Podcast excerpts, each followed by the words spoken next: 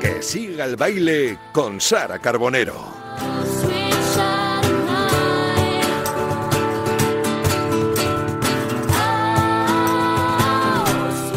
Pues aquí estamos en tiempo de T4, estamos en Radio Marca, que siga el baile con Sara Carbonero. Sara Carbonero, buenas tardes. Muy buenas tardes, Vicente, ¿qué tal? Estoy encantado de tenerte aquí a mi vera, como siempre, y además hoy con una invitada que la queremos un montón. Hoy estamos muy, Hombre, muy por bien favor. acompañados. Una mujer a la que le diríamos 7, 70, 700, 7000, 7 millones de veces que sí. Sin duda. Nuestra querida amiga Vanessa Martín, muy buenas tardes. Muy buenas tardes, ¿qué tal? Estoy encantada. Que además, ¿cómo no íbamos a invitar a la radio del deporte Hombre, por favor. a una deportista Nata, hombre. No sabes esta Hombre. mujer la que nos está Hombre, dando. por favor. Hombre, ya la engañamos Ya tardando. Ya, ya hemos tardado mucho porque en el mes de noviembre, cuando celebramos el Marca Sport Weekend, ella fue la mujer que abrió y cerró eh, este pedazo de simposio, certamen, fiesta del deporte, y allí nos cantó, Sí, pues, esa- y fue no- maravilloso. Yo no voy por ahí. No, no, yo tampoco, pero bueno, era por quitarle un poquito de presión a Vanessa. Bueno, Vanessa, ¿cómo es esto del pádel con Carolina Navarro? Es que te Bueno, hemos visto y sabemos sí. que estás ahora ya a tope. Pues estoy encantada, la verdad que tengo la bendita suerte de conocerla y de que esté haciendo prácticamente una obra benéfica conmigo,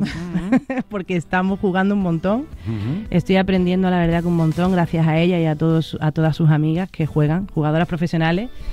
Y, y estoy feliz. He descubierto un mundo que, que me tiene completamente abducida y entregada. Qué es una mini guitarra para mí. Una mini guitarra, pala. qué bonito la pala, ¿no? ¿Y cómo, qué es lo que mejor se te da? Eh, ¿Cuando le pegas contra el cristal o no? ¿Eso no todavía no lo tenemos dominado? o- Eh, mm, realmente Hago bien todo. A mí No, me han no, contado no, que no, no, no, lo me, Me falta moverse, ah, una, moverse una un de las cosas sí. que más me gusta es la, mm, la volea. Sí, ¿La volea? Sí, sí, Sí, sí, sí, sí. La volea me encanta. Sí. Te Sí, la va- te sobre la- todo cuando meto el punto. Cuando metes el punto te gusta más. Sí, sí, y tengo, es verdad lo que dice Sara. Tengo que correr un Tiene poco que más. moverse un poquito más. Bueno, donde te vimos... Sara, que sepas que voy a ir a verte y, y voy a colgar un Instagram un- un diciendo lo que tú te mueves. Vale, ¿También vale. te mueves poco tú, Sara? De momento nada porque no he empezado, pero... No, entonces te mueves todavía menos que Vanessa. Donde sí la vimos moverse mucho y Hombre. desenvolverse fenomenal ha sido en ese arranque de gira por fin, Vanessa, en el WeThink, ¿no? En Madrid, Sí. en tu Madrid. ¿Cómo fue esa sensación con el público y, y después de todo lo que ha pasado? Wow, pues mira, eh, una sensación por una parte eh, contradictoria, muy placentera, eh, con una ilusión increíble, unos nervios. Yo ya recuerdo que prácticamente desde que empezamos los ensayos un par de meses antes yo ya estaba atacada, nerviosa, ¿no? Porque eh, venimos de una realidad tan difícil, la vida nos ha parado en seco de una manera tan bestia y nos ha hecho plantearnos y muchas de nuestras prioridades y muchas de nuestras eh, inquietudes, de nuestras necesidades realmente. Eh, y, y cuando de repente paramos en seco los conciertos, todo, yo me pongo a hacer mi disco ahí, que de repente lo improvisé porque porque mi disco estaba previsto para noviembre del 2021 Ujú. y bueno yo empecé a tocar y empecé a componer a escribir en medio de todo esto del encierro y empezaron a salir canciones empecé a producir y bueno y ahí ahí quedó pero sí que es cierto que mm, cuando yo cuando mm, eh, empezó el concierto y yo salí porque yo nunca había ido a ningún concierto de ningún compañero de ninguna compañera y cuando se empezó el concierto y salí y vi a toda la gente en el Wizzing con las mascarillas wow, me impresionó un montón. Y por otra parte agradecí la oportunidad de volver y de estar ahí, de estar presente y de estar con un trabajo nuevo, que mis músicos estuvieran ya en órbita de nuevo, mis técnicos, la gente con muchas ganas, el disco nuevo latiendo y rugiendo fuerte. Y fue una sensación como una especie de nostalgia superada completamente por la ilusión del momento. Fíjate, dices que, que compusiste durante la pandemia. Muchos de los compañeros tuyos, artistas que vienen, dicen que no podían, pues porque no querían hablar de, de ese tema o porque no, o que porque, porque para componer necesitaban estar en contacto o que les pasaran cosas bonitas. ¿Tú en qué te inspirabas o qué en esos momentos? Pues O- precisamente las ganas de vivir que me dieron. Cuando te paran así en seco, de repente yo pensé, qué afortunados éramos, qué sencillo lo veíamos todo, y ahora el valor que le damos a las cosas, ¿no? Cómo infravaloramos también nuestra normalidad, nuestra rutina, nuestra libertad, y la cantidad de cosas que podemos hacer y nosotros mismos nos limitamos a veces, ¿no? Entonces sí que le, le escribía todo, a precisamente a todo eso, a esas ganas de vivir, esas ganas de expandirme, esas ganas de esa pasión, esa libertad, ese, es- ese tirar los prejuicios al suelo, la expectativa también, de repente, me- a, a la capacidad de reponerte, también escarbé por alguna historia mía pasada, obviamente, y, y después me estás conociendo, pero eh, Sara, pero sí que de las historias que me van contando amigos, amigas, voy haciendo también mis propias películas. Claro, Cada canción tiene su historia. Sí, sí, Sí. está claro. Qué felices éramos, lo teníamos casi todo y no nos dábamos cuenta. ¿eh? Y no éramos conscientes Es verdad. de pronto, sí. Pero bueno, la verdad que también tengo que decir por otra parte que a mí en este momento de... A ver, yo cuando ante la adversidad, yo recuerdo de pequeña a mi madre que ante un momento difícil en mi familia, mi madre, que siempre la... En mi casa es un matriarcado total, eh, mi madre es, eh, es muy fuerte y siempre salía y nos llevaba a todos como los polluelos y nos sacaba a flote ¿no? Eh, de una manera muy poderosa. Y yo creo que eso lo hemos heredado, lógicamente, mis hermanos y yo, y estábamos todos con el grupo de mi familia, me acuerdo, que mi- mis padres trabajan en hospital, los dos, y mi madre, aunque estábamos a 15 minutos en Málaga, yo en mi casa y ella la suya, en ningún momento consintió, lógicamente no se podía, que nos viéramos ni yo decía, algunas veces reconozco que decía, bueno mamá desde fuera, voy con el coche y te hago así, un besito, algo. Y madre, ni se te ocurra de verdad, que esto es más, más duro y más eh, triste de lo que incluso se transmite. Y en el hospital estoy viendo completamente, bueno, algo, una realidad muy cruel. Y mm, ya, ya nos veremos, pero claro, teníamos después un buen rollo en el grupo de la familia, porque por suerte íbamos- estábamos todos bien. Y, y demás. Entonces, eh, yo qué sé, pues eh, tenemos la capacidad de rehacernos ante momentos difíciles y de venirnos arriba un poco. Ahora y yo creo que por eso me sentaba en el piano. De, de- del salón a, a la cocina tengo el estudio. Y yo ahí iba, uf, iba. En vez de hacerme la L, me hacía como, ¡ay! A- Me abría un poquito más y me, me iba a sentar al piano. Y de repente era aquí, me ha salido una canción. Qué bien. Hablas de tu madre, creo Sí. que siempre cuentas que tu familia ¿no? te, te inculcó unos valores muy importantes y te, pus- te pone mucho los pies en la tierra. Ujú. De hecho, hay una eh, Sí. historia súper graciosa que contabas el otro día después del concierto. ¿Cuál fue la canción que más le gustó a tu madre de tu concierto de Madrid? Canción de madre, cuidado esta. tiene No, que- no, no, es buenísimo. A mi madre le gustó la única que no era mía. Una versión que hice, eh, La quiero morir, Sí. de Manzanita. Con Marina Carmona, Sí, preciosa. y, le- y me dice, me gusta mucho La quiero morir. Digo, muy bien, mamá. Muy bien, Gracias. mamá. ¿Cómo, cómo recuerdas tu, tu infancia, Vanessa? De esto no hemos hablado nunca. Mira, ¿tú siempre soñabas con dedicarte a esto? No, yo... eh, No sabemos que estudiaste magisterio. Sí, magisterio y pedagogía. pedagogía. Pedagogía. sí. Pero no, no, yo de pequeña, sí es verdad que siempre desde los dos añitos me cuentan mis padres que yo, bueno, tengo fotos que ya eh, veo que era realidad, lógicamente, que yo pedía las típicas verbenas de la feria y demás, siempre pedía la guitarra o el tambor.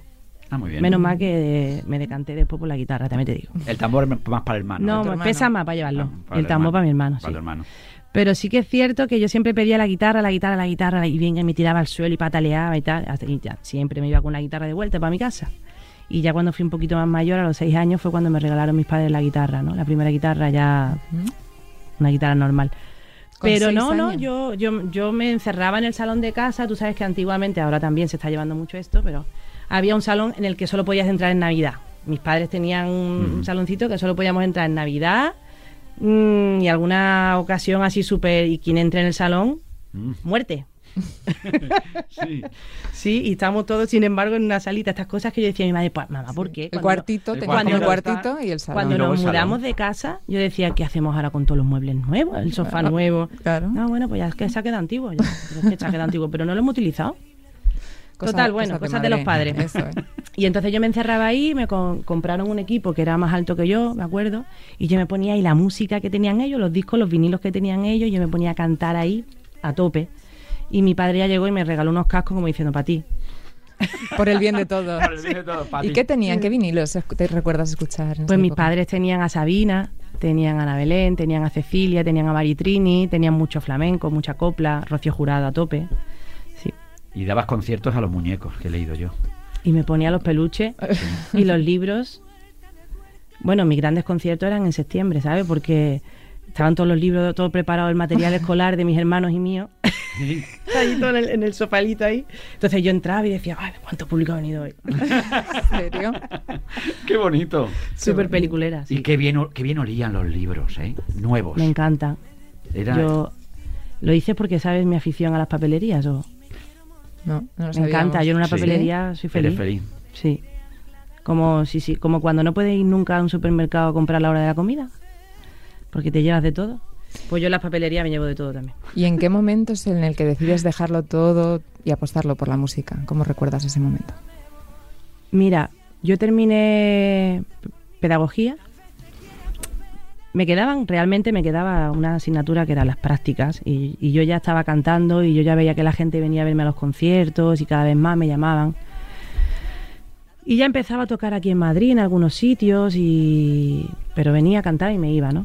Y, yo, y un chico una vez me dijo, en, uno de los conciertos de aquí, me dijo, ¿tienes maqueta? ¿Esto que acabas de cantar de quién es? Y me acuerdo que canté Hay un ventanal en aquel momento. Y digo, no, esta canción es mía. ¿Tuya? ¿Pero tú compones? Tal? Digo, sí. Y mm, me pidió una maqueta y a raíz de ahí dije, se me encendió un poco la luz de decir, oye, pues voy a grabar esa maqueta, se la voy a entregar independientemente de que después no ocurrió nada. Pero a mí ya me puso en órbita y ya me, me provocó o me inyectó como confianza en mí misma a la hora de, oye, inténtalo en una discográfica, ¿no? Él era de Sony. Y, nada, entonces cuando tenía que irme a un colegio a hacerme tres, cuatro meses de prácticas de pedagogía, pues dije, pues me voy a Madrid y vivo en Madrid, que realmente lo que me gusta Está es la música y tenía 23 ¿Y cómo te acogió Madrid? Increíble, increíble, Sara. Yo recuerdo la primera vez compartí piso en, bueno, me quedaba en hostales al principio, cuando yo venía, eh, a veces en casa de amigos de mis padres, en casas de amigos también, pero cuando compartí piso, eh, yo me acuerdo que salía de mi casa, que era increíblemente pequeña, enana, y, y veía la calle Princesa tan grande, Gran Vía, y me encantaba, me encantaba caminar, me encantaba, me cogía el plano del metro y caminaba a Madrid por arriba para conocerla. Y, mm, y empezó, me dio muchas oportunidades porque empecé a tocar por el, en el Búho Real, en, en el Te íbamos a taburete. qué significó para ti estar en el disco del Búho Real. Sí, en el Búho Real, en Taburete, en, en Rincón del Arte Nuevo, en todos los locales así de música de autor. Y empezó a abrírseme un circuito ahí que, que me provocó mucha mm, curiosidad y, y mucha alegría. ¿Y qué hiciste con tu primer sueldo? Porque muchas veces le preguntan a los futbolistas, ¿tú qué hiciste? Pues no, yo le compré, o me compré un, no sé, una moto. un Pero es que mi coche". primer sueldo de en un local aquí. Eh, eso es te iba a decir que comparado con el lo Bebérmelo, bebérmelo, bebérmelo, porque vamos. Yo una vez leí una para Vanessa Martín, 20. me hizo muchas veces, me dieron 20 euros y me gasté 30 allí. Y- Yo me, a mí me pagaban a Sí. veces. Eh, imagínate, tú te imaginas que yo empezaba a lo mejor en el Búho Real un lunes, claro, Sí. no me conocía a nadie, pues te daban los peores días y en invierno, imagínate. Madre. Un lunes y yo a lo mejor ganaba, yo qué sé, nada. Y yo me, me iba a cenar con mis amigos, tal, no sé cuánto, y me, volvía andando porque no tenía dinero para taxi. Y así, ¿no? Me lo gastaba todo, digo, mi alegría de vivir. claro. Y a partir de 2005 ya sí que empiezas a, de manera vertiginosa a vender discos como rosquillas. Y- ¿Cómo gestionaste ese, no, ese cambio tan, tan brutal? Y ¿sabes qué pasa, Sara? Y que yo no mm, no lo pensaba realmente, no le daba la profundidad que tenía. Yo iba andando por Gran Vía, me acuerdo que en ese momento estaba con Luz Casal a tope en mi, en mi en mis cascos y, yo andaba y la escuchaba a ella y yo decía, qué guay, tío, que, que- yo decía, yo estoy en la misma discográfica de ella, además, en EMI, empecé yo, mi primer disco era de EMI. Em, pero yo me veía que no había pasado nada, quiero decir, igual que ayer, igual. Entonces no, no le di importancia hasta que ya no iba por la calle y la gente me iba parando y ya y yo al principio era súper... Desde aquí, si hay alguien que tiene ese recuerdo de mí, tengo que pedir disculpas porque yo al principio era súper estúpida. Sí. En el sentido de que me daba mucha vergüenza, Era más timidez, ¿no? me daba mucha vergüenza cuando alguien me conocía y quien no me conocía hacía así, como diciendo, ¿tú quién eres? Y yo tenía que explicar yo ahora y yo entonces no explicaba, me iba. Claro, yo, ya nadie, nadie, nadie. Y, mm, y entonces me, me- me- me ponía súper tensa cuando alguien, una foto y veía que la gente se paraba alrededor y yo decía, qué vergüenza, Dios mío, o en un restaurante, levántate y todo el mundo así como está quien es, ¿no? ¿Y ahora cómo te llevas con eso, con el mundo?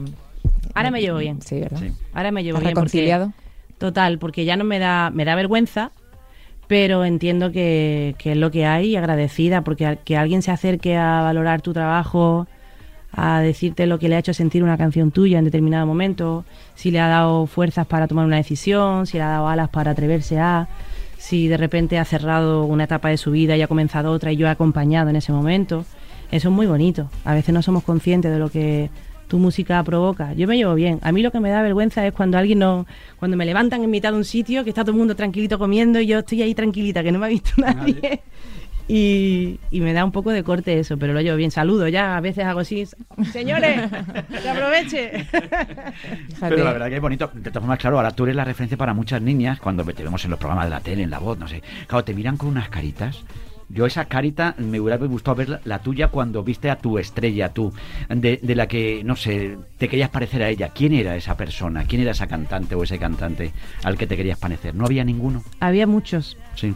Había muchos y muy diferentes entre sí, porque como en mi casa además hemos escuchado música diferente y después cuando yo entré a la facultad, mis amigos me abrieron todo el abanico de eh, Pablo Milanés, Silvio, todo el mundo cantautor, me abrieron ahí y ya aparte música anglosajona, pero, pero sí que es cierto que a mí me ha gustado mucha gente siempre, muy diferente entre sí, entonces yo no me he querido parecer nunca a nadie. De hecho, yo empecé a componer porque no, no me aprendía la- las letras de no, o sea, me la aprendía para mí, pero no quería cantar eso, yo quería contar mis propias historias.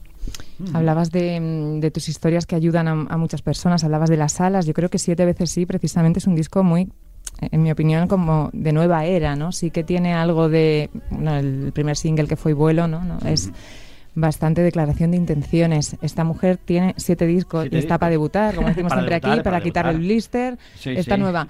¿Qué, mm, ¿Qué tiene este disco con respecto a los otros que tú digas? Hay un cambio porque Mira, tiene una frescura, una alegría de vivir, una producción completamente local en el sentido de que no me he ido como en discos anteriores a Los Ángeles, a tal. Es todo malaguita 100%. Bueno, está masterizado en Nueva York y mezclado aquí en Madrid, pero sí que es cierto que la producción y todo en Málaga y con FaceTime, quiero decir, hasta que ya nos dejaron salir en julio. Pero es un disco que para todos mis discos yo normalmente es verdad que reflejan un momento cuando compones y escribes tus historias Vital, reflejan ¿no? un momento vital tuyo. Entonces eh, el disco anterior todas las mujeres que habitan en mí era una declaración de intenciones. Esto soy y, y la aceptación y ya y- y ya. Ya. y, y en este disco hay ganas de pasármelo bien, de exprimir cada minuto como si fuera el último, de no darle importancia a lo que realmente no la tiene y valorar lo que realmente eh, merece la pena, las personas, las emociones, lo que nos hacen sentir. Pero sí que es un disco lleno de vida, de, de- de- primavera, de verano, de, una tarde de invierno bonita, compartida con alguien. No sé, es un disco muy, muy vivo. De decirle sí mm, siete mil veces, setecientas mil veces, como decía Sara, ¿a qué o a quién? Pues sí a la vida, sí a la música que me ha salvado en muchas ocasiones, sí a mi familia, que tengo la bendita suerte de haber caído en una familia maravillosa, que amo y adoro. Y sí a, a la- a que cada uno viva como le dé la gana, a la tolerancia, al respeto ujú. y a que cada uno hable de su vida. ¿Y qué le- a qué le dirías no? Además de unos pantalones rosas, que ya no, que ya no Unos los pantalones rosas, no diríamos, no, unos pantalones, Unos pantalones rosas. Pero pitillo de campana. eran, eran, ¡Ih! es que estaban ahí. Hay que buscarlos. Sí. Es que los voy a buscar. Escucha esta historia porque es de ella en uno de sus primeros conciertos con Alejandro Sanz, Sí, ¿no? sí, Iba sí, así sí. vestida y veamos un día sobre eso. Que, que iba incapaz, la verdad. Pero Que le daba igual todo. Esta mujer se subía ahí delante de miles y miles, miles de personas sin producir, sin maquillar. sin Sí, sí, es que yo para mí era lo, lo más importante era que la guitarra estuviera afinada y que estuviera todo bien y las canciones y la voz. A mí lo demás, la verdad que siempre ha sido secundario. Yo me estoy ocupando de eso de un tiempo a esta parte y que le estoy, y que le pillo al gustillo. Quiero decir que me gusta. No sé cómo en aquel momento, pero es que claro, esto viene de familia. Cuando mi madre me ponía unos calcetines hasta aquí, Claro. me decía, vas preciosa. Para mamá Claro. siempre vas preciosa, como para tu madre va siempre la niña más Claro, guapa del claro. mundo. Entonces, pero bueno, sí que es cierto que le diría que no, por ejemplo, Exacto. a la violencia, a, toda- a todo lo que tenga que ver con la violencia, la falta de respeto, ay, a la pamplina que tiene mucha gente con, que, que no soporto, esa- esos egos que parecen que van por encima de, de, de- del- de la tierra como si fueran, no sé. se van a morir igual que uno, van a, los gusanos van a entrar ahí también como una. Quiero decir, Todo. No, no, es verdad. Oye, decías lo de Alejandro Sanz. eh, el primer concierto que fuiste fue con tu, con tu amiga Marta, creo, en el Tivoli, en Málaga. ¿Y, y qué pasó allí? Porque creo que mm, tú te creías que Alejandro Sanz te estaba mirando a ti. Ay, yo, yo ese concierto nos lo pasamos increíble en el Tivoli de Málaga. Eh, fuimos las dos, nos dejaron mis pa- mi padre, nos dejó allí a las dos, claro, en aquel momento eh, teníamos 14 años, así. Y ahora, mi amiga Marta y yo estábamos súper bien ubicadas. y yo, claro, yo me ponía así y Marta por debajo con el mechero, ¿no? Y yo le decía, Marta, me estás quemando. Y me decía, te está mirando, te está mirando yo. Vale, vale, Marta, vale. Vete, quémame, como si me achicharran, ¿no? Tú con el corazoncito. Marta. Y yo, Marta, me estás quemando los deditos y ella, ¿qué está mirando? ¿Qué está mirando? Hostia, tío, yo ahora, ahora sé, ahora sé lo que es mirar. ¿Y tú Y sabes? creer que te miran. Y, ve- y ves a la gente entre el público a veces sí, ¿no? Sí, sí veo, sí veo. Y sí veo sobre todo porque a veces a mi técnico de luces y de... Sí le digo eh, que me ilumine eh, sobre, en algunos momentos para yo ubicarme y ver la gente qué sensaciones tiene, que no sé, las caras. Para mí es... Hombre, ahora es, incluso más a veces- ahora es más complicado. A veces he compuesto, can- sí es verdad que es más complicado, Mm. pero los hay gente que le habla mucho los ojos. Sí.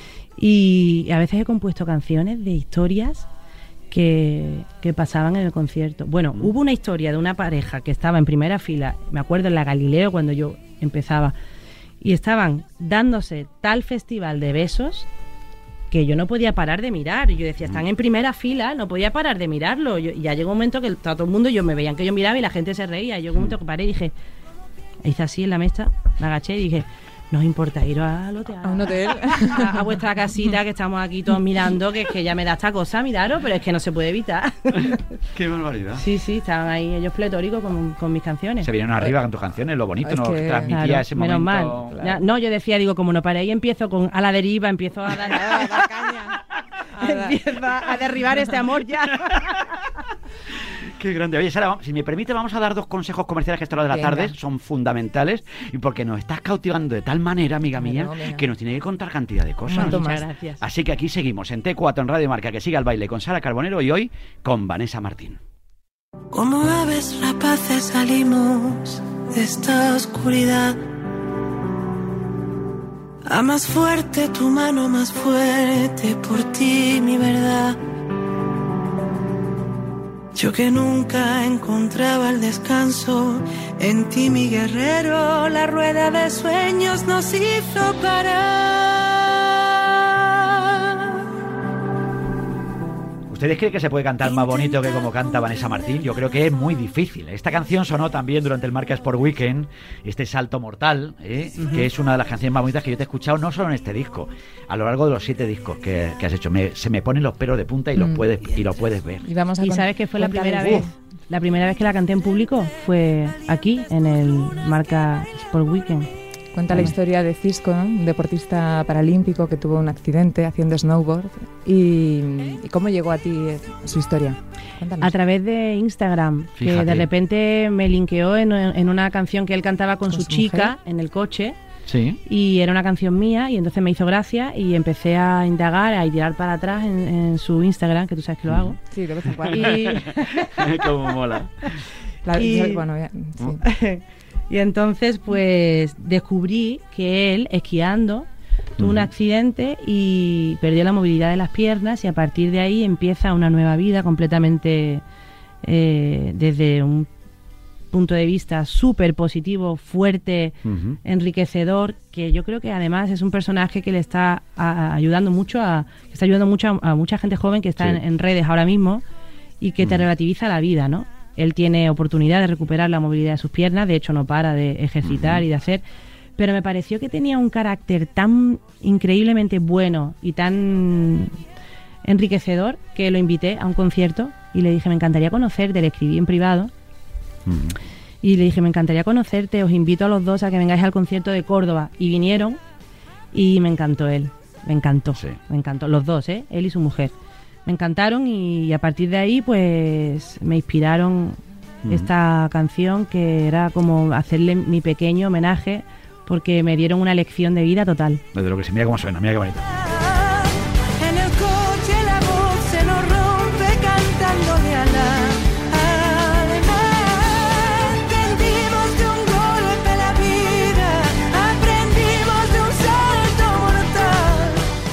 Que el mensaje que te mandan ellos es precioso, ¿eh? Cuando llega su mujer y él y... y- y- Bueno, Raquel, vamos a poner nombre a Raquel, Raquel. Raquel, Raquel, Raquel y. Cisco. Verdad. Mira, escúchalo. Se lo ponemos, se lo ponemos el mensaje. A ver. Por los sueños que nos quedan por cumplir. Bueno, este fue el vídeo que El grabaron, vídeo ¿no? que grabaron. Tira muros, zapatadas, abre puertas y ventanas. Queda tanto por hacer. Deja que te gane la intención de seguir corriendo. Y, lo- y- y volcado, estaban entregados, ¿eh? Tú te viste. Qué, qué maravilla, qué Sí. maravilla. Pues mira, tenemos una. Queríamos preguntarle a Cisco un tiempo después cómo, Mm. cómo te describiría él, cómo te definiría y nos ha dejado una cosita, una cosita para ti. A ver. Hola Sara y hola mi adorada Vanessa Martín. Tú sabes, Vanessa, que yo te adoraba como artista desde hacía muchos años y desde hace dos que nos conocimos, muchísimo más como persona, porque me fascina lo humilde que eres siendo tan grande. Sé que a ti te da vergüenza que lo digamos, pero tú cantas, tocas la guitarra, tocas el piano, compones, llenas en España, llenas en Sudamérica, y no es fácil siendo tan grande y teniendo tantísimo éxito, ser tan cercana, tan humilde y con los pies tan en el suelo, que nunca conocí a nadie con los pies tan en el suelo como tú. Así que espero verte muy pronto, el 18 de junio lo tengo marcado en el calendario, estoy haciendo mi calendario de torneos para tener ese fin de semana libre y te veo en Córdoba muy muy muy pronto. Un beso gigante y muchísimas gracias por tu generosidad con Salto Mortal. Wow.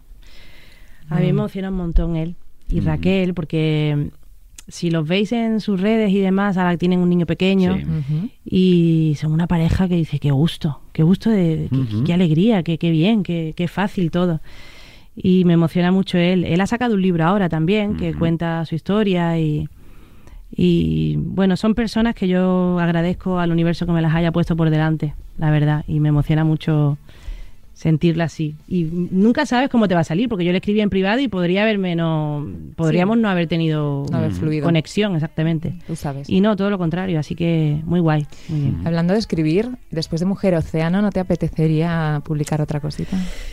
Pues mira, me han... Planeta, la editorial, eh, están ahí también, eh, han estado durante un tiempo, yo creo que ya me han dejado por imposible, eh, intentando que saque el segundo libro. Yo tengo un mogollón de cosas escritas realmente, pero lo pasé tan mal en aquel momento escribiendo la gira, eh, creyéndome que no iba a estar a la altura de otros escritores, de otros de- no, compañeros, creyéndome que estaba pisando los fregados también. Ya. Entonces, eh, después lo disfruté tanto porque disfruté mucho la promo que es diferente completamente y es complementaria a la, de- a la que se hace con un disco. Eh, conocí a au- autores increíbles que yo he leído de pequeña y de repente los conoces ahí en la Feria del Libro. San Jordi me pareció mágico ese día y la Feria del Libro de aquí de Madrid también.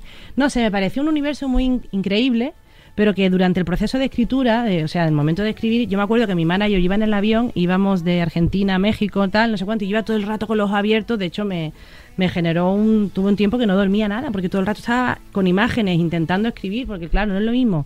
Yo mis canciones las escribo de un impulso, de algo que yo necesito contar y hago ¡buah! y lo, y lo suelto.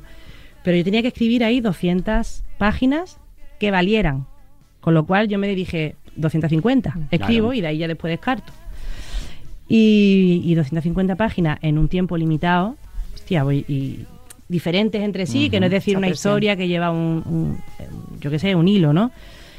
No sé, pues la verdad que yo estaba todo el rato buscando, pues yo describiría tu camisa, describiría la luz que hay aquí, Uy, la, la aquella- camisa de Vicente. te quiero decir, ¿no? yo, ¿eh? yo buscaba inspiración en todo. Sí, de repente, el, el rollo de papel ahí detrás, el Sí, cristasol, el gel de no Sí. sé cuánto, la Hombre, ventana tú- aquella torcida. tú- Todo, todo en mi cabeza eran imágenes para después plasmarla. Tú eres muy observadora, Sí. Sí, amiga. sí. ¿Sí? Me gusta. ¿Te gusta? Bueno, ¿Y qué has notado cuando has entrado en Radio involuntario. Marca? ¿Qué? ¿Qué ha notado Vanessa Martín tan, tan observadora cuando ha entrado en el estudio en Radio Marca? Nada, me da mucha alegría. Me da mucha Pero bueno, alegría. No, digo, a ¿no? ver si ha encontrado algo que no hemos visto nosotros, Sara. Hablabas- No, no. Me da mucha alegría. He visto que eso os ha caído del aparcamiento de fuera. ¿Te has dado cuenta? Se ha sí. cayó con, Se cayó con la nevada. Con la nevada. Con Filomena. Filomena, ¿eh? Filomena la que montó, ¿eh? Sí, sí, sí, sí. Bueno, te emocionaba la historia de Cisco. Otra cosa que te conmueve mucho a ti son los animales. Tienes tres pilares ahí muy importantes también en tu Sí, vida. sí, tus sí. tres perros y además todos con una historia dura antes de llegar a, Pues a sí. conocerlos. Sí, y la verdad que mm, para mí son una fuente de, de aprendizaje también y de, como decía Cisco, los pies en la tierra. Es que realmente ves lo fácil que es todo y cuando y ellos lo fácil que te lo hacen. Bruno, por ejemplo, lo dejaron abandonado en, en- cerquita de casa de mis padres en, en un árbol, Ay, en un árbol atado, ¿no? en un árbol con tres meses Fuerte, de verdad. y sin barbaridad. agua, sin nada. en em, era en Málaga ya hace calor, a mitad de mayo. Qué barbaridad. Y el animalito, porque una amiga mía que, que también colabora en la protectora, que yo soy madrina de la, de la protectora de, de Málaga, eh, junto con Dani Rovira. Y, y nada, y, y ella lo vio y pasó a las 4 o 5 horas, todavía estaba el perro allí. Qué lástima, qué raro. Y nada, que lo, de- lo habían dejado abandonado ahí. Entonces, bueno, lo típico de mm, quédatelo, amiga, que tengo que trabajar. Venga, que, venga, vale, venga. Y al final me dio la nobleza que tiene Bruno en los ojos, como es él y, y lo que transmite, y, y verlo un cachorro que, abandonado ya tan chico con tres meses, y dije, me lo quedo. Para mí, en aquel momento, es un labrador. Para quien yo estaba acostumbrada a Carmela, que yo con Carmela viajo en ave, perfecta en su transportín, que es una perra pequeñita, que también estaba abandonada en un pueblo de Jaén, y yo la rescaté, me la traje para Madrid, también de cachorrita, y estaba buscándose la vida allí, pesaba tres veces menos de lo que pesaba, estaba deshidratada, llena de palos, maltratada, de todo. Bueno, yo me la traje a Madrid y es una marquesa, la reina de mi casa. Y luego tienes a Bruno que casi habla. Y Bruno un es que habla. que habla. Bruno no solo habla, que canta. También. Bruno canta. Canta. Hay, hay un. eh, en, en Sol menor, creo que es, el acorde que a él le gusta. Que Mm. también el tío es muy inteligente porque es un acorde muy inspirador. Muchas canciones están escritas en Sol menor. Sí, Sí, sí, y canta. Cuando se lo pongo y le hago un arpegio determinado que a él le gusta, se me pone a cantar. para que veas, ¿eh? Es que yo lo he visto ya. Tú y lo has visto ya y visto canta, ¿no? Canta, canta, canta. Sí, sí. Y también rompe alguna cosa y demás. O sea, que tienes tres perritos. Sí. Sí, sí, sí. Muy bien. Oye, y volviendo al tema Camarón, de... Carmela y Bruno. Camarón, Carmela y Camarón. Bruno. ¿Y Camarón cómo es? Camarón es, un- es como el padrino. Sí. Sí, en personalidad, en perro podríamos decir que es el padrino. Es muy gracioso, muy inteligente y tiene mucho instinto también. ¿Cuál se parece más a ti? Porque luego dicen que los perros se parecen a los dueños. O no sé si los dueños son los perros. No sé, alguien de se parece a Yo alguien. creo que en cierto modo hay un momento narcisista también cuando... Decimos eh, eso, ¿no? En el amor y, y con los perros. Entonces Mm. también hay algo que nos recuerdan a nosotros y por eso a lo mejor conectamos Sí, tanto. canta más. Hablábamos por encima antes de la voz, de tu experiencia con los niños. Yo quería preguntarte primero, ¿qué sientes cuando ves es- esos niños tan pequeñitos con ese Mm. desparpajo en el escenario y, y la pena cuando no se pueden quedar? ¿Cómo gestionas tú eso? Que además con habiendo hecho pedagogía y demás entiendo que es que te encanta el mundo el mundo niño, el mundo infantil. Eh, me ha encantado. Pero al principio yo hice magisterio y después hice pedagogía porque cuando hacía las prácticas de magisterio yo decía, yo el momento infantil no sé si lo llevo bien, lo reconozco. Y entonces yo quería más para adolescentes, más mayores, porque me gustaba la conversación, me gustaba... eh, cuando a veces en el colegio que yo hice las prácticas me metían con más mayores, aunque yo no podía, porque magisterio es hasta un nivel, ¿no? Pero, pero me decían, como ya me conocían, porque yo había estudiado ahí, me decían, Vanessa, no te importa que nos ha faltado un profesor, métete en segundo debut. Y yo era en segundo debut, con todos los niños, con todas las niñas allí, ¿qué hago? Y yo, venga, debate, deba- a debatir, vamos a hablar de la vida. Y me gustaba eso, entonces por eso hice pedagogía. Pero he descubierto eh, con la voz Kids un universo increíble. Y, y yo ahora he aprendido incluso a expresarme con los niños eh, de otra manera. Yo es que a los niños les hablaba como si fueran adultos. Me daba cuenta, ¿no? Y muy seria, yo me quedaba, me daba como un poco de corte, ¿no? Los niños ahí. Y de repente con la voz Kids, ¿no? Ha cambiado completamente y, y- y me da mucha ternura, me parecen increíbles, son súper divertidos. Lo he pasado fatal tomando ciertas decisiones que yo no era consciente, ni mucho menos yo me iba a imaginar cuando yo accedí a hacer este programa que yo iba a pasarlo mal por es un concurso, es- se están divirtiendo. Yo siempre decía yo, digo, esto es un campamento, habéis tenido la suerte, sois unos elegidos entre no sé cuántos millones de niños que, que, se, presen- que se presentan al casting, pero disfrutarlo, gozarlo, la experiencia tal, y no pasa nada porque la vida que ganáis una beca, seguir estudiando, no pasa nada, no- de aquí no se define. De hecho, en la voz de adulto incluso han ganado personas que a día de hoy no, no tienen carrera. Y al Entonces, revés, y la gente que no ha Exacto. quedado bien. Es- normalmente salen mejor parados los que no ganan porque tienen más Menos libertad, presión, mucha menos más presión. libertad y menos presión. Total, la historia es que me ha encantado. Y estoy, bueno, me ha, me ha arrancado, me ha despertado el instinto maternal, todo. Es, es que los niños y yo decía, ¿me lo llevo a mi casa? ¿Me lo da ahora mismo? Yo le decía a los padres, a lo mejor a algunos, ¿me lo da y me la llevo? Para un rato.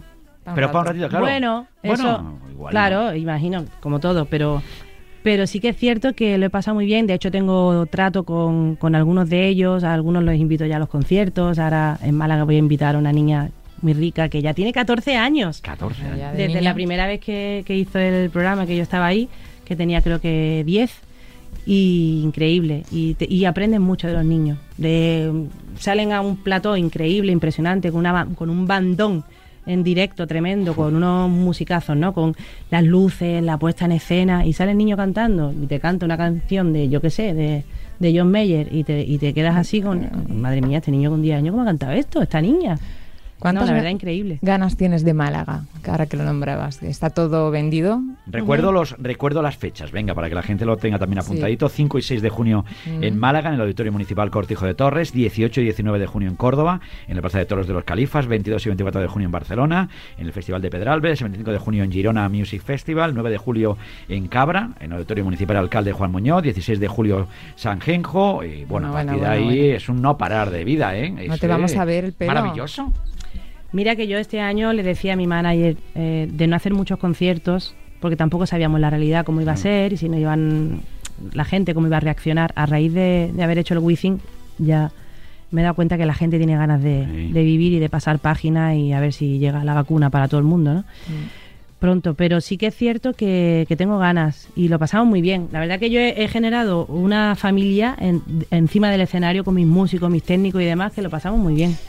Y aparte de pasarlo muy bien, te iba a decir que será más especial todavía por por fin poder darles trabajo a todos ellos, ¿no? Que lo han debido pasar fatal. Algunos de ellos mal, ¿eh? Claro. Algunos de ellos muy mal porque independientemente de que eh, pueden hacer otras cosas, Claro. grabar en un Sí. estudio o lo que sea, pero sí que algunos de ellos muy mal y y yo me siento un poco gallina caponata en eso, ¿no? Claro. Como decir, Mamá pato. Exacto, como decir, venga, vamos chicos. Y salimos a la carretera y, y yo siempre les digo a ellos, yo me quedo con el que venga conmigo campo a través con el machete en la boca y a lo que dé la vida. Y ahí vamos, y de esa persona me fío 100%, pero quien el primero que se escaquee, que se quede.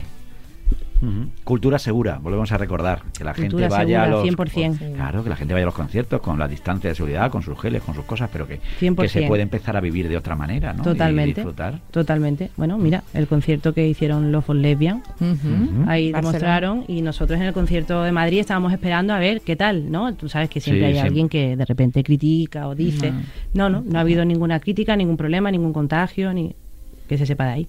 Bueno, Estaba todo perfecto. poquito Sí. a poco, poquito a poco. Ya vemos la luz, ¿eh? Sí, vamos viendo la luz. ¿Y tú qué es lo primero que vas a hacer cuando se pueda hacer todo, supuestamente todo lo que hacíamos antes? ¿Qué te, qué te apetece más? ¿Viajar por placer? ¿Eso, conciertos, eh, espectáculo, cultura? No sé, ¿qué te apetece? Yo quiero volver a México. Quiero volver a Argentina, quiero volver a Chile, quiero volver a toda, Claro. a todos esos países que me quedaron. La gira se me quedó ahí en junio. Claro. eh, completamente estancada. Y Puerto Rico, ahora tenemos previsto retomarla en, en cuanto se pueda. Tenemos fechas, pero yo creo que vamos a tener que moverlas, por eso no hemos colgado todavía nada, porque tenemos fechas en México y, y en Los Ángeles, en Nueva York y tal. Pero estamos esperando un poco el a ver qué tal, a ver, a ver cómo avanza todo. Pero yo sí quiero viajar, quiero volver a, a tener libertad Mm. de estar a, no sé, a las 5 de la mañana eh, de cualquier manera sin miedo. Sin miedo. Sin miedo. Importantes.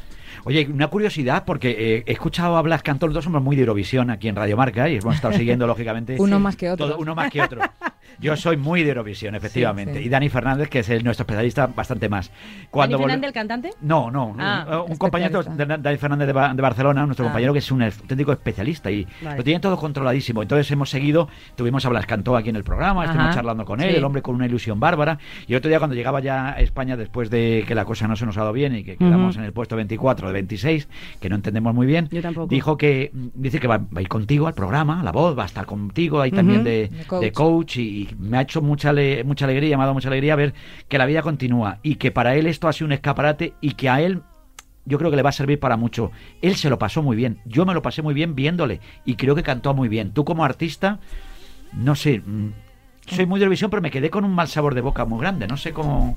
Yo ¿Qué que es? no, yo no soy muy de Eurovisión, Ujú. es decir, yo solo he visto Eurovisión con Pastora Soler y ahora con, con, con Blas Cantó. La ¿No verdad. Y algunas veces que lo he pillado de, de, de refilón. Reconozco que no. No eres súper fan. No. Eh, pero sí que es cierto que, mm, que Blas lo hizo increíble. Y que este año había un nivelón. Mm. O sea, para mí, creo que como artista, yo veo las canciones que iban, la puesta en escena, a nivel digital, o sea, a nivel proyecciones, audiovisual, ¿no? Increíble, la verdad. Y, y Blas lo cantó impoluto, perfecto, eh, muy difícil.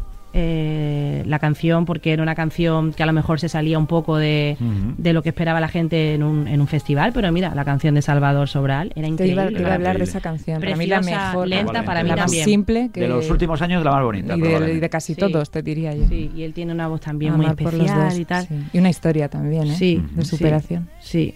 Y bueno, yo creo que es injusto, pero como también sabemos ya que esto es política, ¿no? Porque, ¿cómo era Grecia y Chipre? Sí, ya sabían. ¿Qué tal? Sí, esto? ya lo sabían. Sí, Sí. ya lo sabían. A mí me dio pena Francia, porque la canción de Francia. Y no la hemos escuchado casi, la canción de Francia. La de Francia, de Francia y Suiza la habíamos escuchado. Yo creo que habíamos dado más bola a Francia y a Suiza que a nuestra, pero Francia que hubiera ganado el Boalá. Y me gustaron mucho unos chicos que salieron, que eran alemanes, los frikis, que eran así como friki. Los seis frikis, eh, los cinco frikis eran de Islandia. Ay, me encantaron Quedaron ellos. cuartos. Me Parecían como los de Amo a Laura, en Ay, me versión, catequesis. Pues quedaron cuartos Me Islandia. parecieron lo más- los que de amigos. Yo también. Tú, Vanessa, a Eurovisión no, no, no te veo, No te pero veo en tienes muchos premios, muchos Tampoco. reconocimientos. ¿Cómo es el tener la medalla de Andalucía de las Artes? Wow. Supongo que eso es especial para ti. Eso, eh, efectivamente, para mí, de las cosas que más ilusión me han hecho a día de hoy, de los momentos más emotivos que he vivido, eh, yo creo que cuando. yo me río mucho con mis padres cuando les digo, yo creo que es la, la primera vez que me había empezado a tomar en serio. En ese Sí, momento. En ese momento. Mi niña ya es una es Claro. Sí, sí, sí. Qué bueno. Pero fue tan especial, no sé, eh, me acuerdo que me temblaba la voz cantando el himno. Qué terrible los nervios cuando se te meten ahí. Y me llevaron, es que me llevó, ¿sabes qué? Me llevó a mis abuelos, me llevó al campo. Claro. Mis padres, mi madre es de Archidona, de un pueblo de Málaga, y mis abuelos, mi abuela, bueno, de Archidona, Loja, de aquella zona. Y, y me llevó ahí, me llevó a cuando yo de pequeña iba al campo, cuando mi abuelo con el caballo, cuando, no sé, ese trabajo de sacar de la tierra el fruto y de, y de trabajar ahí, de repente mis abuelos, que yo a mi abuela se lo contaba todo, todo el rato, de no poder llamarla para decirle, abuela, que, man- que manda la medalla de Andalucía, me emocioné un montón. Y me acuerdo que, que llamé a mi madre y me puse a llorar y mi madre decía, ¿pero por qué llora? Y yo, no, mamá, y me da vergüenza porque yo digo, ya, que no estoy llorando, mamá, que ya está, Dios. Venga, cuelgo. ¿Y algún otro momento así? Este era un momento bonito, emocionante, pero Muy bonito, bonito. pero algún momento duro que recuerdes. No, de pero carrera? premios, tienes, tienes ondas, tienes un montón de premios, chica. Sí, claro. Yo ¿Qué te le he nombrado este porque sabía que era el que. ¿Te haría fa- ilusión alguno, no sé, un Grammy de esos, de esas cosas? Hombre, el. Ondas, el Ondas, me vas a perdonar, pero fue- yo ni me lo esperaba. Yo me puse a saltaba en la tele, en la, u- en la 1, que yo estaba en una gala y me, de repente me dice mi manager, pon la radio, que está Francino diciendo eh, Cosas. Los, nom- los nominados y tal de los Ondas. Y yo, ah, bueno, y yo pensando, bueno, pues seguro que se la han dado a alguien conocido. Sí. Y me toca el mensajito de tal, enhorabuena, tal. Y, mm, y de repente está Sole maquillándome, a mi maquilladora ahí viene, y de repente escucho en categoría de música, no sé qué, no sé cuánto vale. Y yo, ¿Qué ha dicho? ¿Qué ha dicho? Mira, y nos pusimos a saltar en el camerino. ¡Ah! Increíble, la verdad. ilusión. Eso, el Ondas es increíble. Sí, sí. No, te preguntaba eso, un momento menos, un momento, algún momento complicado de tu carrera que recuerdes. Así dramático, realmente, ninguno. Eh, pero difícil, Sí. pues eh, un momento en el que rompo con mi primer manager y pretendía hacérmelo pasar muy mal, él, y quedarse con económicamente con dinero que no le correspondía y demás. Y yo ahí en ese momento pensaba que mi vida, yo decía, wow, ¿qué hago? Mm, ¿Le doy lo que me está pidiendo, que es injusto, o lo peleo? Y nada, me cogí un abogado. Y mm, fue difícil porque a mí me da pena cuando has querido a alguien tener que llegar a ese nivel, a ese momento, ¿no? Claro. Que cuando sobre todo es injusto. O sea, Claro. que, que había incumplido el contrato de todas las maneras, a todos los niveles. Pero sí que es cierto que, mm, oye, que cuando intentan abusar de ti, pues tienes que defenderte con todas las de la ley, nunca mejor dicho. Y, y ese momento para mí fue un antes y un después en el sentido de, esto no es todo que guay somos, mira la cervecita tan fresquita que nos tomamos, esto es... Hay, No. mucho que, hay mucho, lo que se juega aquí es mucho. Qué luchadora eres, ¿eh? Sí. No te han regalado nada, amiga. Y eso es lo bonito, ¿no? Que luego ves todo lo, todo lo que recoges. Bueno, esto me lo he- me, lo he ganado yo. El- la ¿Eh? suerte viene con el trabajo, yo creo, Sí. de la mano. Desde luego que sí. Oye, Sara Carbonero, que nos tenemos que ir. Estaba oyendo poco espera, poco. de- esta canción de Ah, te- fondo ah, vale, y vale. me estaba acordando del baile con Lola Índigo, por favor. Sí. Sí. ¿Cómo fue? Súbela un poquito, Bueno, ¿eh? por fin, Raúl.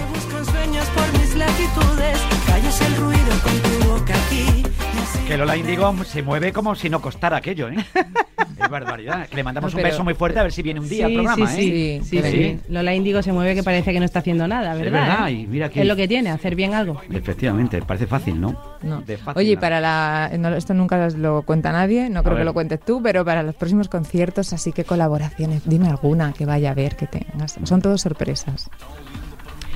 Pues mira, te voy a decir una Venga. que yo creo que se va a llevar a cabo ya este año sí o sí, porque vengo de hacer una cosa ayer que fue mágica. Y Sara Varas. O sea, yo ayer le estaba cantando, yo estaba cantando una canción en un programa que saldrá dentro de poco. Y Sara Varas estaba bailándome y ha habido un momento, había un- hubo un momento que estaba ella aquí y yo la miraba y yo decía, qué fuerza y qué tremendo. Y ahora entonces yo me puse a cantarle a ella y de repente las dos, ya ves tú, yo hice así con la mano, ella me hizo no sé cuánto y, ella me hizo así y se nos fueron las manos y yo, Sara, que he hecho una coreografía, hombre". Qué grande. Y nos reímos con eso. Y, y fue el momento tan mágico que nos dijeron allí todos los que estaban en el programa, que me dijo, tía, ¿cuándo hacemos esto tú y yo en una canción Claro. tuya, ¿sabes? En, en un concierto. Y dije, pues, pues, si esto es un sueño cumplido. Yo ayer cumplí uno de mis sueños. Qué guay. Y, y eso se va a dar, yo creo que, que muy pronto. Y fue súper especial. Además, creo que in- incluso voy a componer una canción expresamente Para que la baile. para ese momento. Una can- Qué- Según lo que sí. yo vi ayer, que a ella Claro. le mola y como... Porque claro, yo me puse a improvisar en, un momento determinado ayer y yo veía que ella tiraba y tiraba y tiraba y yo decía, qué gusto, parece que llevamos ensayando toda la vida. ¿Sabes? Cuando parece que te conoces con alguien y yo tiraba para atrás la canción y venga y decía otras cosas. Y ella se ponía y me decía, "Da- da- tú dámelo, que yo te doy, tú dámelo. Y yo decía, madre mía, ensayado de toda la vida parecía. Qué y no, bueno. nos acabábamos, era la primera vez que lo hacíamos. Qué bonito. Y otro sueño ya para rematar, eh, que te quede, porque dices que he cumplido uno de mis sueños, que Sí. fue Conocer a Sara, conocer a. Sara. Otro sueño que tengas que te encantaría cumplir. Ay, tengo muchos. Deja que vengan. Claro. No lo sé, tengo muchos, pero Vale, vale.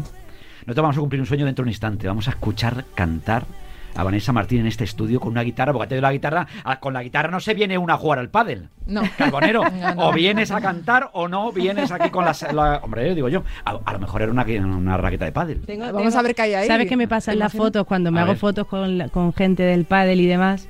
La eh, algunas jugadoras y demás que me Sí. dicen, hazte una foto conmigo, tal, venga, yo me hago. Y veo que todas salen en la, en la foto con la pala para arriba y yo siempre con la pala para abajo. Yo estoy acostumbrada a la- a- al mástil de la Claro. guitarra. Entonces yo siempre salgo así y digo, hostia, tío, se me nota un montón que no soy deportista, nada. Bueno, Bueno, la guitarra te hemos visto también con el bajo, le das a Sí. todo. ¿Cuántos instrumentos tocas? No, bueno, el bajo lo purreo un poco. en mi La porreas casa. que lo hemos visto en tus redes, que yo también las veo de veces. Sí. yo también las veo. sí, sí. Pues el piano, la guitarra, percusión, Pues el bajo un poquito. Mm. No sé. Men- Nada, lo que te falta por hacer. Por cierto, que eh, te escuché el otro día en un vídeo precioso que le mandasteis a las Panteras, el pedazo de equipo de balonmano que ha ganado la Copa HF también. Guau, qué importante, Vaya equipo, y, y tú estuviste ahí apoyando a tus Panteras. Sí, ¿eh? sí, A- sí, a sí. Esa fertilidad. Sí, sí. Y también estamos de enhorabuena con el Atleti. Sí. O sea, que tú eres muy atlética también. Sí, sí. ¿Ah, sí? ¿Y qué se siente después de ganar este título? Pues mucha, joder, una adrenalina, una felicidad. Yo la primera parte del partido no lo, quis- no lo quería ni ver. Me salía a mi casa al jardín y decía, no, no quiero ni ver. Mm. Pero ya después menos mal que se fue animando. Y Ana, que es mi, mi Mm. manager personal, bueno, ella es súper, súper de la- del Atleti, pero ella, su padre, su padre mandándonos fotos con la camiseta, su hermano, todos ahí como amargados la primera parte, ¿verdad, Ana? Y ella estaba indignada, pero ya después Mm. Remontamos y, ce- y celebramos. ¿A quién le harías tú una canción de la Leti? ¿Al Cholo, a, a Luis Suárez, a, a Coque, a, A Saúl? Coque. Eh, hombre, para mí el Cholo, la primera opción, pero Coque yo creo que lo está haciendo muy bien. Sí.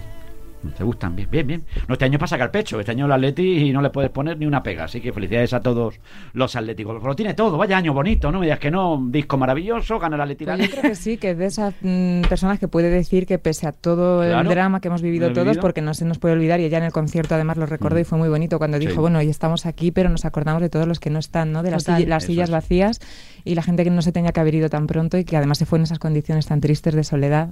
Y es, y, o sea que Eso es tremendo. eso tienes que, tú cuando estás en el escenario Ujú. eres consciente de Consciente 100% y la, la soledad de esta enfermedad Es- a mí me ha parecido lo más cruel. cruel. Ujú. O sea, que una persona se vaya solita, ¿sabes? Que dices, y las personas mayores toda la vida trabajando, muchas de las libertades que, que hoy eh, disfrutamos y demás.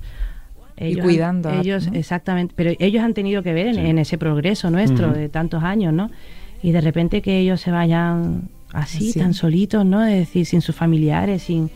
Qué pena, ¿no? Y, y sí que es cierto que mm, no hay que perder, yo creo que no hay que perder la noción de lo que ha ocurrido, que tenemos que ser conscientes para de verdad hacer balance. Espero que nos haya hecho mejores personas y que nos hayamos mm, dado cuenta de lo que realmente y verdaderamente importa. Pero es verdad que también hay que vivir, hay que seguir adelante y con alegría y con ganas y no podemos dejar que, que el miedo nos merme en ningún momento. Desde luego que sí. Bueno, para, para rematar, yo creo que si le pedimos gentilmente que nos eh, Sí. que interprete una canción. Yo creo que está ya casi convencida. Está convencida, Venga. ¿eh? Vanessa Martín aquí en Radio Marca. Venga, vale.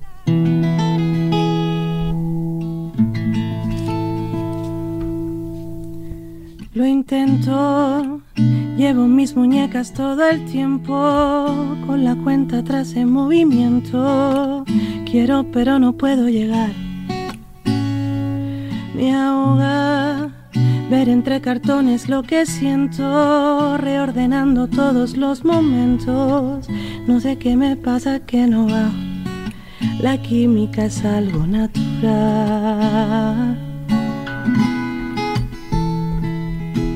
Duele cada vez que decidimos dónde queda todo. Sabes que yo no he buscado en la arena el lodo. El misterio de un ayer que me dejó la huella de una duda eterna. La cama revuelta que hoy tan solo quiere saber más de mí. Y lo siento. Por algo se empieza quien dispara. Al talón de Aquiles me dan ganas de salir corriendo sin parar. Presiento que es mi actividad el contrapunto de un amor que en un solo segundo ha llegado a la recta final. Es dolor y a veces la costumbre la que a ratos me confunde, me revienta la cabeza y vuelve a cambiar.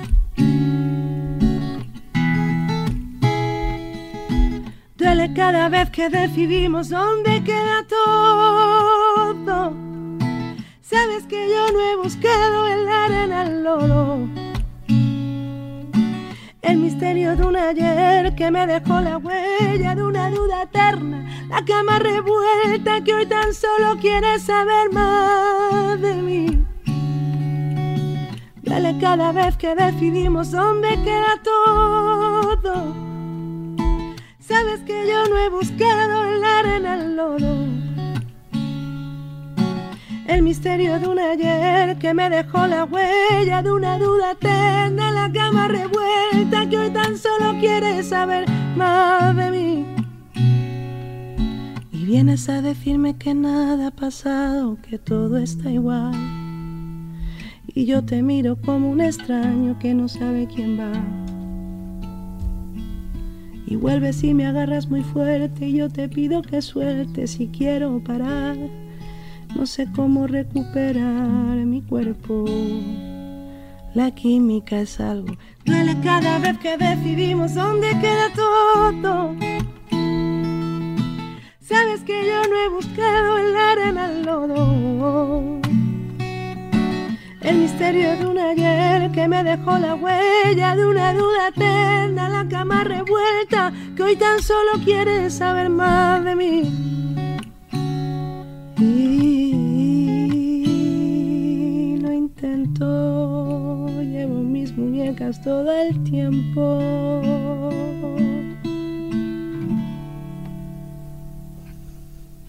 Bueno. Bueno, bueno, bueno, bueno, bueno. Qué bonito. Momentos que te reconcilian con hasta con la historia que está contando, te, reco- te diría yo. Desde luego que sí. Gracias de corazón, Vanessa. Gracias ha a sido, vosotros. Ha sido me precioso. pasado Ha súper sido bien. precioso. Muchas gracias por la charlita. Para una Es- entrevista que está guay, tío.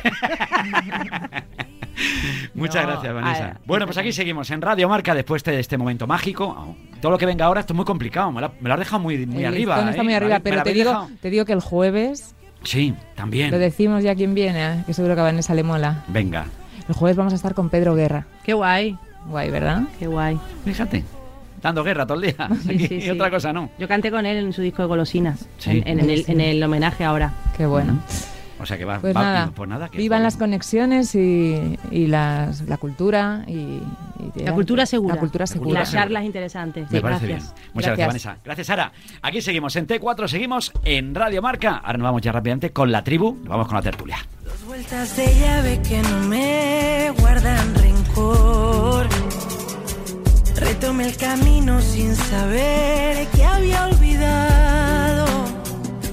Aprendí del velo que al caer me rescató. Y me va hablando de inventos y nudos. Va consumiendo mis ganas de hacer. Me pide al rato y de nuevo me agota. Ya no me importa volver a perder. Me va diciendo que tengo la culpa. Que si mi vida es esto o aquel. Yo no te entiendo, no sé qué preguntas. Y aunque pudiera, no quiero